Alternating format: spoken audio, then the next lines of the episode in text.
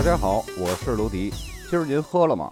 在这档栏目呢，我会把葡萄酒价格那些七七八八的事儿给大家弄得明明白白，让大家少踩坑。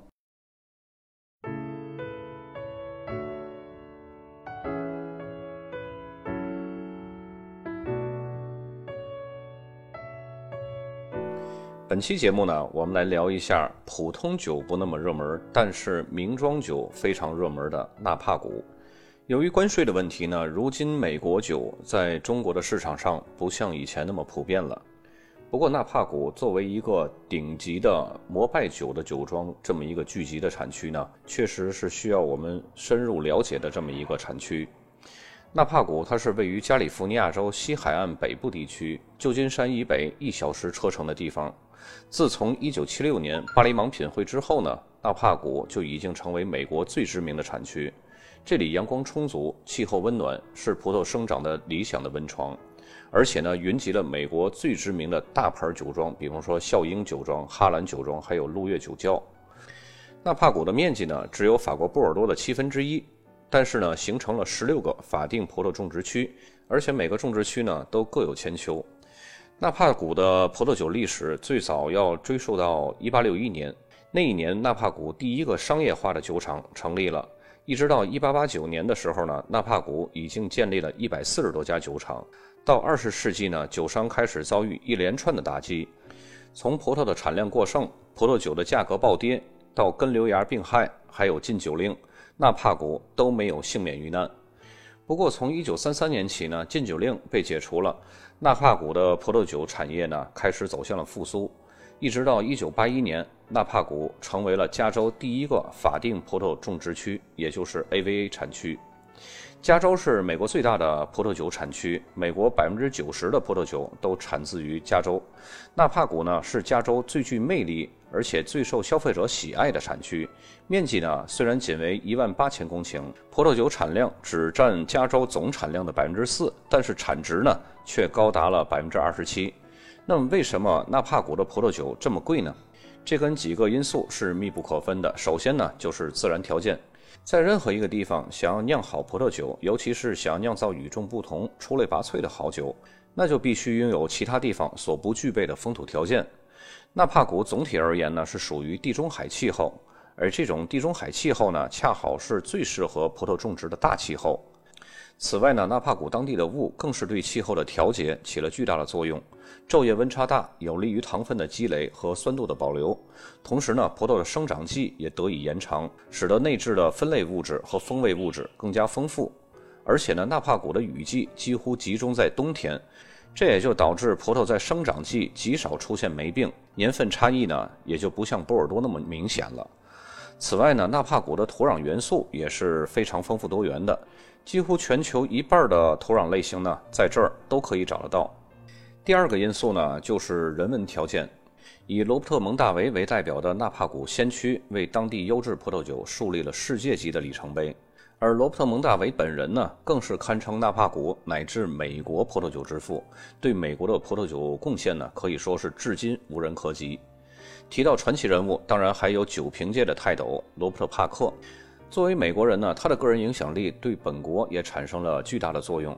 纳帕谷很多默默无闻的酒厂，就是因为帕克的高分甚至是满分而声名远扬，进而呢价格飙升。例如，如今大名鼎鼎的笑鹰、稻草人，还有达拉瓦勒酒庄，都是帕克成就的。另外呢，地价昂贵，产量少，尤其是摩派酒，就是以产量稀少而著称的。也正因为产量少而又名气大，评分又高，自然呢就会激发人们想要一尝究竟的好奇心。这也就是摩拜酒虽然如此昂贵，但是呢依然如此受追捧的一个重要因素。纳帕谷可以说是摩拜酒最多的产区。这里呢除了具有出产好酒的先天条件之外呢，更重要的是这里离旧金山是非常近的，各行各业的人才和资金呢都很容易流入纳帕谷。这种创新的基因呢，就会不自觉地给葡萄酒这个古老的行业增添了欧洲不曾有过的活力和新思路。再加上酒评人和媒体的推波助澜呢，就使得这里的摩拜酒更加快速的崛起。同时呢，纳帕谷也是加州最有名的葡萄酒旅游胜地，每年会有超过五百万游人呢前来观光品尝美酒。也只有加州的迪士尼乐园的游客可以和这儿来相提并论。在纳帕谷的葡萄种植方面呢，毋庸置疑，赤霞珠是当仁不让的红葡萄酒之王，产量占据了纳帕谷葡萄总产量的百分之四十。赤霞珠在纳帕谷的种植范围是十分广泛的，而且还可以表现出丰富的多样性。纳帕谷的赤霞珠呢，通常会带有黑醋栗、黑樱桃、黑李子等黑色水果的风味儿，并且呢，由于美国人酿酒呢非常喜欢用橡木桶陈年，通常还都会伴有橡木味儿和香料气息。年轻的时候呢，口感强劲醇厚；陈年后呢，变得优雅迷人。和赤霞珠同属前两位的葡萄品种呢，是霞多丽，也是种植面积第一大的白葡萄品种。霞多丽呢，在罗斯卡内罗斯产区表现的是十分突出的。这个产区因为土壤富含钙质，气候凉爽，可以让霞多丽延缓成熟。纳帕谷的霞多丽风格是非常多样性的，从清爽活泼的到圆润丰满的都可以一一展现。这主要是归功于酿酒师的人工干预的方式，其中包括橡木桶发酵、酒泥搅拌，还有苹果酸乳酸发酵这些个工艺。还有一种美国非常具有代表性的红葡萄品种呢，是仙粉黛。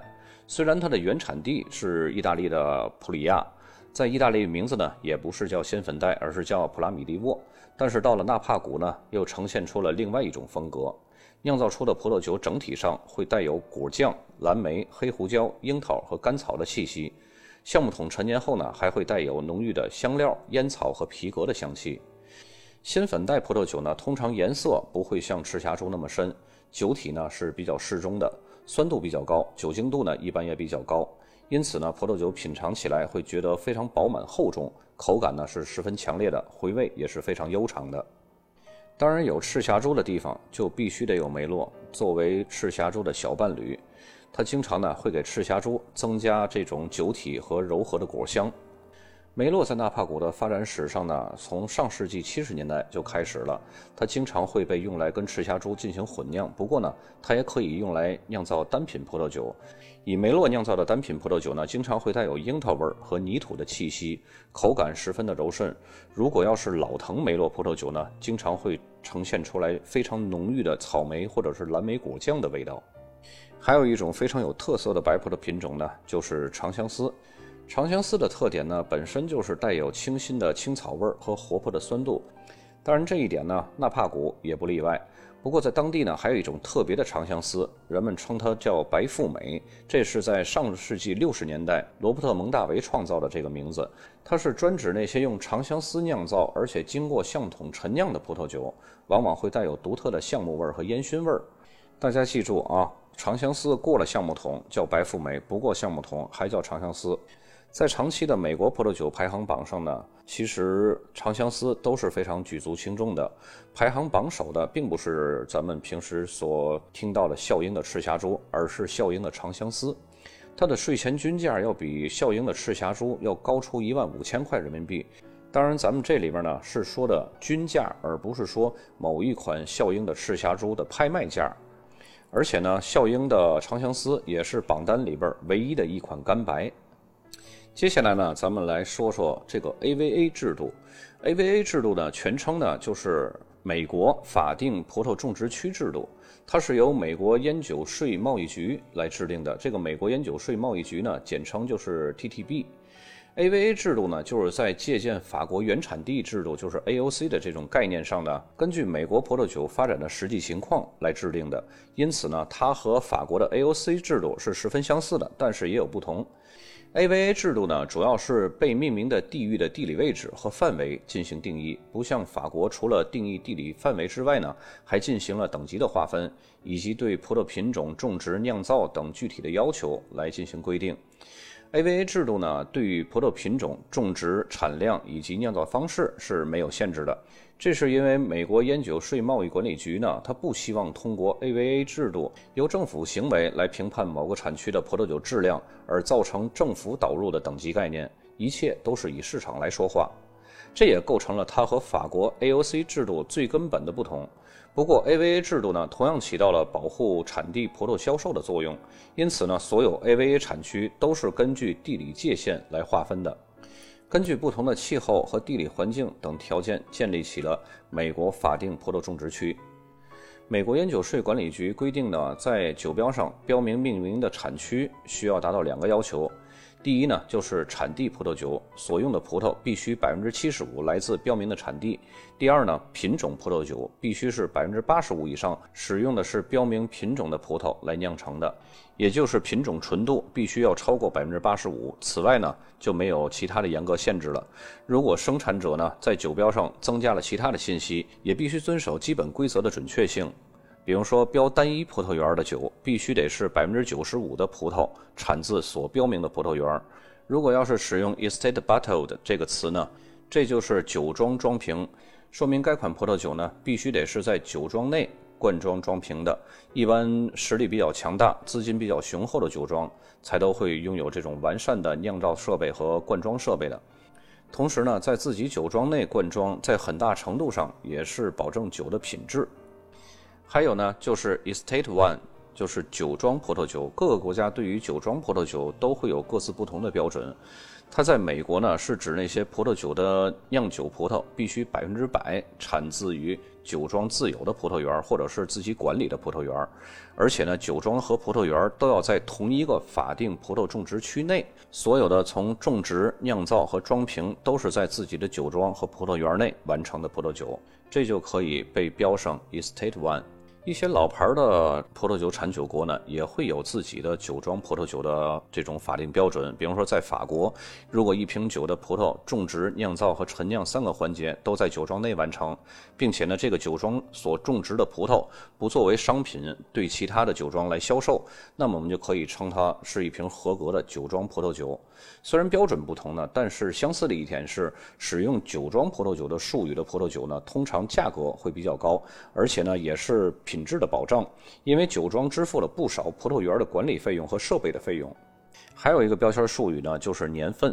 凡是在酒标中所标有的收获年份，用的这个葡萄呢，必须得是百分之九十五是相应的这一年收获的。此外呢，各个州的法律还会增加一些额外的要求，比如说加州规定，标明加州的葡萄酒必须得是由百分之百的加州葡萄酿成的。虽然美国酒没有等级的划分，但是也不会像澳洲酒那么无章可循。我们在澳洲巴罗萨产区的酒标识别那期栏目呢，就曾经讲过，澳洲酒呢有时候会为了酿造一瓶顶级的好酒，而将不同的产区的最优质的葡萄混合到一起。而美国的 AVA 制度呢，还是比较好的保护了每个产区或者是子产区特有的风土表现。这也反映到了市场会对某个子产区的最出色的葡萄品种，以价格作为一只无形的手，来形成一种隐性的等级划分。一般来说呢，子产区的法定种植区的葡萄酒要好于涵盖它的大的法定产区的葡萄酒。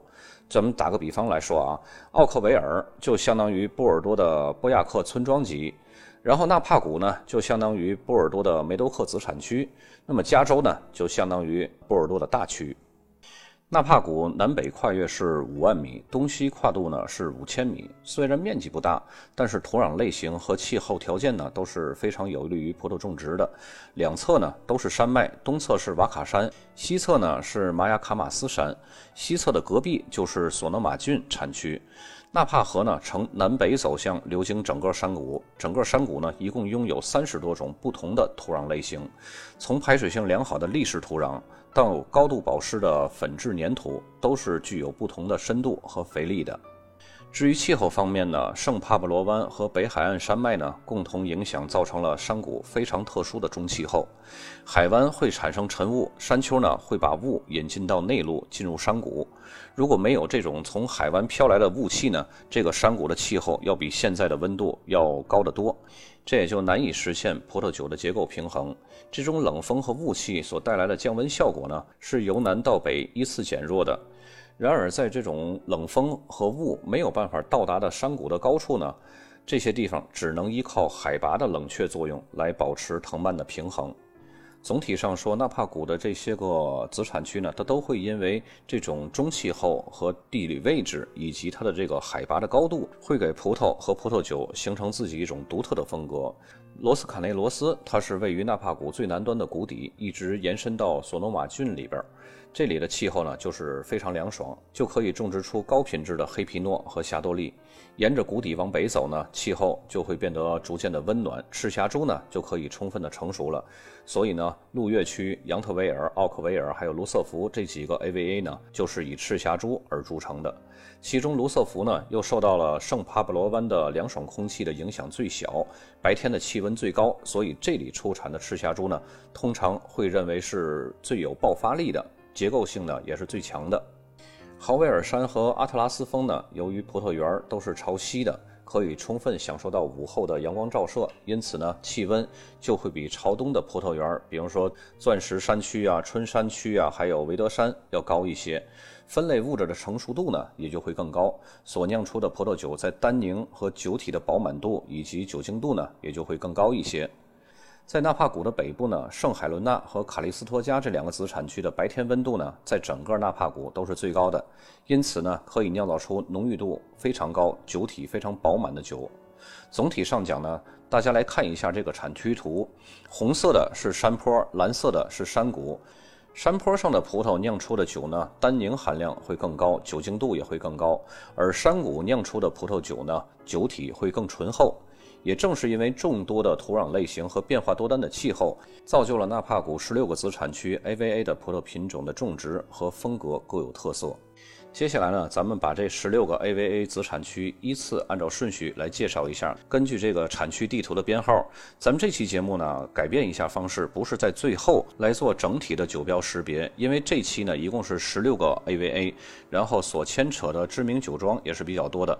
咱们就每一个 AVA 它所比较出名的酒庄，咱们根据这个酒庄来解读它的酒标。同时呢，大家也是要对这些个酒标混个脸熟。就好像稻草人儿，然后它上面就画了一个稻草人，写了一个稻草人，什么都没写。但是如果要是按照常理来说呢，它肯定就是一瓶很普通的酒。包括笑鹰也是只画了一个鹰，什么信息都没有。所以呢，咱们要认识他们，并且呢，知道他们的典故。虽然说咱们接触的美国酒的频次不会这么高，但是它也是咱们日常生活中的一些个知识和谈资。首先，第一号产区也是最北边的，是卡利斯托加，它是在纳帕谷最北边的葡萄酒产区，在2009年呢被认证为 AVA 产区。它的气候呢是非常炎热的，最高温度可以达到38度。然而，来自俄罗斯河的微风呢，可以使得它这儿夜间温度非常的凉爽。这也是纳帕谷昼夜温差最大的 AVA 子产区。白天炎热的气候呢，促进了颜色和风味物质的积累。夜晚的凉爽气候呢，使得葡萄保留了一定的酸度和结构。此外呢，这儿还有典型的火山岩土壤，使得酿造的葡萄酒呢，单宁强劲，酒体饱满，同时平衡感的也是非常好的，层次变化是非常丰富的。尤其是赤霞珠、霞多丽、仙粉黛和梅洛这些个葡萄品种呢，都是非常优异的。然后在这个资产区里边呢，有一家最知名的酒庄，就是在一九七六年巴黎盲品会上击败了四款来自法国勃艮第霞多丽的蒙特莱纳酒庄。当年呢，使用的是一九七三年的蒙特莱纳霞多丽干白，获得了巴黎盲品会干白类的第一名。大家看这酒标就是这个样子的啊。接下来编号第二个子产区呢，就是豪威尔山。它的葡萄园呢，大部分都是位于四百六十米和六百七十米的海拔高度，土壤呢是火山岩土质，排水性是非常好的。主要栽培是仙粉黛和赤霞珠两种葡萄品种。这里呢，也是受到圣帕布罗湾和太平洋直吹来的海风影响呢，气候是比较凉爽的。以前这个产区是以仙粉黛葡萄酒而著称的，而现在呢，越来越多的酒庄开始酿造赤霞珠葡萄酒了。整体上呢，豪威尔山的赤霞珠和仙粉黛葡萄酒呢，单宁是十分强劲的，酒体具有一定的厚度，但是不如卡利斯托加产区的葡萄酒那么强劲有力。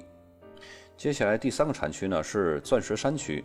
它是在2001年被认证为 AVA 产区的，因为土壤中呢含有大量的火山岩晶体而得名的。因为这个火山岩晶体从远处看上去呢很像钻石。钻石山的葡萄园呢，平均海拔是在120米以上，整体气候呢是比较温和的，但是要比卡利斯托加产区呢凉爽很多。主要种植是赤霞珠、品丽珠还有霞多丽。赤霞珠和品丽珠的葡萄酒呢，酒体是十分饱满，单宁结构也是强劲有力的，具有浓郁的醋栗、矿物质和雪松的香气。霞多丽葡萄酒呢，会带有矿物、青苹果、桃子这种香味儿，酸度呢也是比较突出的，比谷底的葡萄酒更富有质感。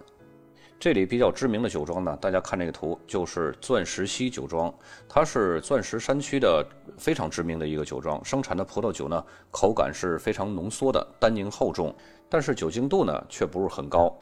其中的1978年的赤霞珠呢，被罗伯特·帕克评为是他尝过赤霞珠葡萄酒里边最好的，这个也是罗伯特·帕克捧红的一个酒庄。钻石溪酒庄一共有四个园区，分别是火山园、红石园、碎石草原园。嗯，大家看到这个酒标就是碎石草原园的，还有湖园。这四个园区呢，主要是种植赤霞珠，是加利福尼亚州最出色的赤霞珠的葡萄园。接下来这个第四个子产区呢是春山区，这个春山区呢在 WICT 官方被翻译成为泉水山区。春山区啊，它是一九九三年被认证为 AVA 产区的，葡萄园面积呢是四百公顷左右，平均海拔是一百二到七百九十米，其中百分之九十呢是红葡萄酒，大多是赤霞珠，其次是梅洛。春山区的火山土和砂石土质呢，赋予了当地葡萄酒更圆润和柔和的这种口感和风味儿。第五个子产区呢是圣海伦娜，它是在一九九五年被认证为 AVA 产区的，气候是非常温暖，很少受到雾气和海风的影响，夏天的最高温度呢可以达到三十到三十五度之间。圣海伦娜主要种植的是赤霞珠、品丽珠、西拉还有长相思。赤霞珠的葡萄酒呢，是带有明显的果酱的香气，单宁结实，酸度非常好，适合长期的窖藏。长相思葡萄酒呢，新鲜奔放，带有百香果和柠檬的香气，没有明显的草本气息，因为它温度比较高嘛。然后酸度呢，也是比较脆爽的，没有那么尖锐。这个子产区呢，一共有八十多家酒庄，其中呢，有两家是比较出名的，一个是贝林哲酒庄，一个是查尔斯库克酒庄。罗伯特·帕克呢，也是比较成就这个贝灵哲酒庄的。他的评价呢是，在我的品酒生涯当中，品尝过无数堪称世界级顶级的佳酿的葡萄酒，很多所谓的著名酒庄的实际表现让我非常失望。但在贝灵哲这里，我找到了品质非凡、极具代表性的美国葡萄酒。好像罗伯特·帕克他对很多的酒都是这样的一个评价。给我个人感觉，看过他的品酒词当中的这个“最”字，最非凡、最好，人生中品尝过最佳，就已经使用过不下二十多款酒了。所以说，有点自己鉴别能力的酒友呢，还是保持自己的理性，相信自己的舌头，不要太多的去相信别人，尤其是权威。自己花钱买酒，干嘛让别人来左右呢？然后同属这个圣海伦娜产区的呢，另外一个酒庄就是查尔斯库克酒庄，它是纳帕谷的第一个酒庄，建立于1861年，旗下的十一个葡萄园呢，均是采用可持续性的种植法，现在由彼得蒙大维来管理。这个彼得蒙大维呢，就是罗伯特蒙大维的兄弟。接下来第六个产区呢是智利谷区，它是在1999年被认证为 AVA 产区的。葡萄园的平均海拔高度是一百九十米到四百米，受太平洋的冷风影响呢，这个产区的气候是比较凉爽的。葡萄成熟期呢，比一些谷底的产区要晚一些。这个产区主要是种植赤霞珠、仙粉黛、霞多丽，还有长相思。第七个子产区呢，就是卢瑟福。卢瑟福是在1993年就被认证为 AVA 产区了，是纳帕谷最知名的几个子产区之一，以出产卓越的赤霞珠葡萄酒而著称。这里白天阳光充足，一早一晚呢会受到太平洋海风的影响，气候也是比较凉爽的，昼夜温差也是比较大的。出产的赤霞珠葡萄酒呢，单宁强劲，酒体饱满，带有一定的酸度，层次感非常复杂，而且陈年潜力非常强。知名的酒庄呢，像伯里欧酒庄，也就是 BV，是一个典型的大厂牌酒庄。就是大家看到这个酒标 BV，虽然这个酒庄的面积不大，但是一直以酿造高品质的赤霞珠而闻名。它的葡萄酒呢，曾经受到美国总统罗斯福、英国首相丘吉尔的喜爱，而且呢，更是白宫宴会的指定用酒。如今这个酒庄呢，它产品序列也是比较众多的，也有大众消费的酒款。其实我个人认为，就是有一点主观的色彩啊。这个 BV 它的性价比还真不如奔富呢。除了这个博利欧酒庄呢，当然还有卢瑟福山酒庄、蒙特雷德酒庄、稻草人酒庄，都是当地非常知名的酒庄。说到稻草人酒庄呢，还有一段很神奇的故事。稻草人酒庄原本是属于二十世纪著名的科恩酒庄的一部分。酒庄现在的庄主呢，就是科恩酒庄的老庄主约瑟夫·科恩的外孙布里顿·洛佩兹。这个科恩酒庄的庄主约瑟夫·科恩呢，原本是一名电影制片人。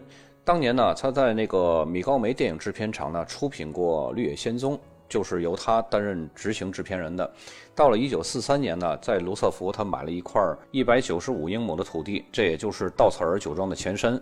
一直到1945年才开始在这片土地上呢种植葡萄，其中80英亩呢是用来种植赤霞珠。几年以后呢，就成为了作品一号蒙大维酒庄以及博利欧酒庄的酿酒葡萄供应商了。在一九九六年呢，这个老庄主去世了。为了解决家族的遗产纠纷呢，呃，种植赤霞珠的这八十五英亩的葡萄园就被公开拍卖了。消息一传出来，包括作品一号等酒庄都是非常有意向去购买的，一时间呢炙手可热。在二零零二年呢，这个老庄主的就是科恩的这个外孙。布里顿·洛佩兹呢，重新掌管了这个酒庄。洛佩兹接管葡萄园以后呢，决定自己酿酒。随后呢，跟这个著名的电影人科波拉合作，为了纪念老庄主的巨作《绿野仙踪》，于是呢，创建出了这个葡萄酒的品牌“稻草人”，也就是现在酒庄的名字。稻草人酒庄啊，把葡萄园划分为二十到二十二个不同的子区域。这里边种植的葡萄的土壤、砧木和修剪都是不一样的，酿出的葡萄酒呢也都是各具风格和特色的。还要在至少九成新的法国橡木桶中呢陈酿十二个月之后，把这些个酒液呢按照调配的比例再混合，再在橡木桶里边陈酿十个月，瓶中陈放九个月以后才可以上市。在这一点上呢，洛佩茨和外公一样有着自己的坚持。因此呢，最开始稻草人葡萄酒的定位便对准了摩拜酒的等级。在2006年，酒庄呢推出第一款2003年份的葡萄酒，罗伯特·帕克呢给出了98分的高分，这也是第一个首发便创造高分的奇迹的葡萄酒。更令人难以置信的是，此后连续十年。稻草人酒庄的葡萄酒呢，都获得了九十五分以上的高分。酒庄推出的二零零七年份的葡萄酒获得了满分一百分，这也只是酒庄酿酒的第四个年头。然后二零一四年、二零一六年两个年份也都获得了满分。所以说啊，只要有决心，出名不怕晚。接下来第八个产区呢，就是奥克维尔。这里呢可以说是纳帕谷最著名的子产区了，在一九九三年被认证为 AVA 产区。它跟卢瑟福的气候非常相似，白天阳光充足，早晚气候较为凉爽。出产的葡萄酒单宁强劲，酒体饱满，带有一定的酸度，陈年潜力非常强大。奥克维尔呢，主要是以出产波尔多式的混酿葡萄酒而著称的，酒体饱满丰富，层次感是复杂多变的，品质非常卓越。在这个产区呢，大牌的酒庄云集，比如说最知名的笑英、哈兰，还有作品一号蒙大维酒庄，都是在这个产区里边。笑英和哈兰呢，这两个酒庄是美国最知名的摩拜酒庄了。其中呢，笑英产量是最少的，引领美国最贵的葡萄酒榜单。一般呢，只能通过官网预定，往往呢还在这种名单中还要排队好几年。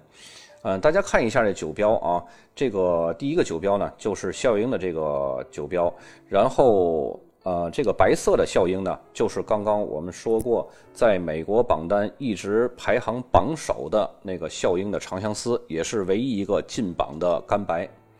然后这个红色底的这个笑英是什么呢？这是空军二号，也是笑英酒庄的，这个是夹杂了大比例的梅洛或者是品丽珠来混酿的。这个空军二号不是每年都有，一般只有在成熟度不是那么完美的时候才会有这个空军二号，从而呢，笑英的正牌会少一些。空军二号其实说白了就是笑英的副牌，但是别看它是副牌，比笑英的正牌还要难买。这个笑英的副牌空军二号只卖给笑英酒庄思想俱乐部的成员。可以说你有钱，你可以买笑英正牌来喝，但是你再有钱。你很难买到笑英的副牌空军二号，价格仅次于笑英的就是这个哈兰酒庄，它的产量也是很少的，供不应求。大家看这个哈兰酒庄也是分正副牌的啊，正牌是哈兰酒庄，副牌呢是这个哈兰少女，也叫做小哈兰。咱们如果有机会喝到这个酒，或者是需要买到这个酒，千万别让酒商给你忽悠了，拿着副牌当正牌。然后呢，作品一号它是被称为美国的酒王。其实呢，作品一号是一个非常流行的流通货，跟奔富三八九四零七是差不多的。这里所谓的美国酒王呢，也是民间提出的，更确切点呢，就是老百姓的酒王，因为老百姓是喝不起效应的，就跟穷人版的劳斯莱斯是一样的。它是由罗伯特蒙大维和木桶酒庄的老菲利普男爵合办的一个酒庄，酒标上呢就是他们俩的头像。再有一个非常重要的酒庄呢，就是蒙大维酒庄，这就是罗伯特·蒙大维，美国葡萄酒之父所建立的酒庄。它是在美国最重要的一个酒庄，没有之一。它一直扮演着美国葡萄酒领导者的一个角色。再接下来第九个子产区就是阿特拉斯峰，它是在1992年被认证为 AVA 产区的。由于受到高山的影响呢，产区的温度是比较低的，昼夜温差比较小，因为都是比较偏凉的。夏季最高温的时候呢，很少超过32摄氏度，是纳帕谷比较凉爽的一个子产区。这个子产区呢，主要是出产呃优质的霞多丽而闻名。这出产的霞多丽呢，酸度比较脆爽，带有花朵、梨和独特的矿物质的口感。接下来第十个子产区呢，就是鹿月区。鹿月区是一九八九年被认证为 AVA 产区的。这里的白天阳光呢是十分充足的，下午的海风呢可以给产区带来非常凉爽的气息。整体温度呢是比较高的，夏天最高温度呢可以达到三十八摄氏度。主要是以出产优质的赤霞珠而闻名。这个产区的赤霞珠呢，拥有天鹅绒般的质感，单宁强劲，而且呢又非常柔和。在这个产区里边，最最知名的就是鹿月酒窖了。也正是这个酒庄，在一九七六年的巴黎盲品会上，打败了牧童等众多的法国名庄，夺得了红葡萄酒组的这个第一名，从此呢一鸣惊人。其实它的成立时间呢也是非常短的。它的成立时间呢是在一九七二年，然后第二年就出产了一款绝世的佳作，一九七三年的二十三号桶，也就是这桶酒，在一九七六年的法国巴黎的盲品会，然后夺得了头奖，领先于一九七零年份的牧童。当然，有的人说拿这两个不同年份的酒来比拼呢，或许有些不合理，很多人呢也因此觉得鹿月酒窖胜之不武。但是尽管如此呢，这件事儿至少证明陆月的葡萄酒品质是足可以跻身世界一流酒庄的这个行列的。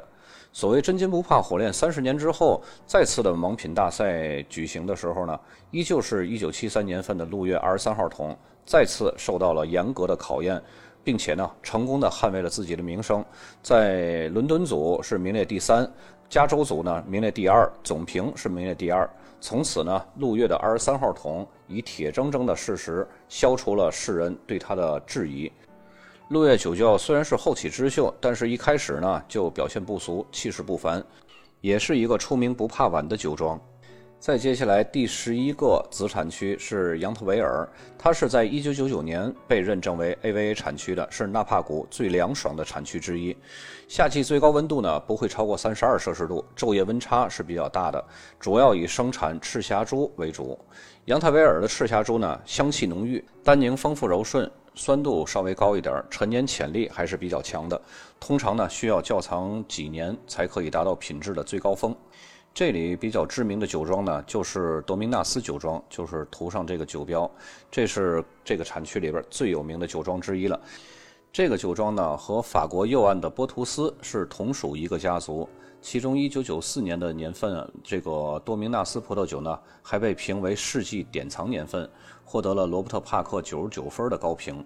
如今呢，多明纳斯酒庄在美国市场的拍卖价也是节节攀升，已然成为了加州天王级的酒厂。接下来产区呢是维德山，在 WST 官方呢被翻译成为蒙特维尔。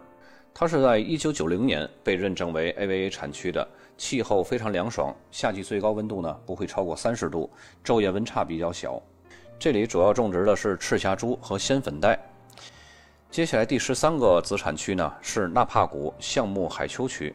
这个产区是在二零零四年被认证为 AVA 产区的，是纳帕谷最凉爽的子产区之一，主要种植以霞多丽、雷司令和黑皮诺为主。这三个葡萄品种呢都是非常喜欢冷凉产区的。再接下来一个第十四个 AVA 资产区是库斯维尔，它也是最晚的一个，在二零一一年被认证为 AVA 纳帕谷的子产区。气候呢是比较温暖的，昼夜温差比较小，但是冬天会有霜冻的危险。主要呢种植的是赤霞珠还有霞多丽。再接下来这个资产区是野马谷，它是一九八八年被认证为 AVA 产区的，气候也是非常凉爽的，主要种植是霞多丽和黑皮诺。最后一个子产区也是在纳帕谷最南端的罗斯卡内罗斯，它也是纳帕谷最早的一个 AVA 产区，是一九八三年就认证了。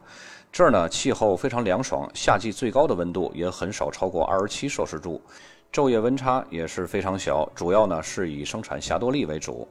这里的霞多丽最大的特色呢，就是除了带有苹果啊、梨味儿还有矿物质之外呢，质地是非常细腻饱满的。好了，十六个子产区呢，咱们都给大家梳理了一下，然后呢，我给大家做一个总结。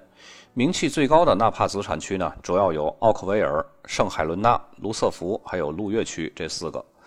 大牌酒庄还有这种摩拜酒庄最密集的子产区呢是奥克维尔，知名度最小的产区呢是野马谷，最早被认证 AVA 产区的是罗斯卡内罗斯。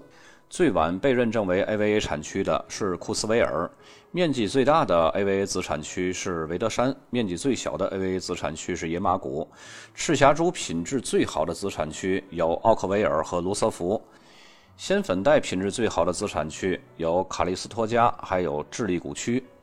霞多丽品质最好的子产区有阿特拉斯峰、卡利斯托加，还有罗斯卡内罗斯。本期节目时间太长了。本想给大家分为两期栏目的，但是呢，又怕大家连贯性不强，上下接不上，所以呢，这期节目是非常值得专门拿出半个小时来收听的。本期节目就到这儿，咱们下期再见。同时呢，我也会把以上一些个重点放在文稿当中。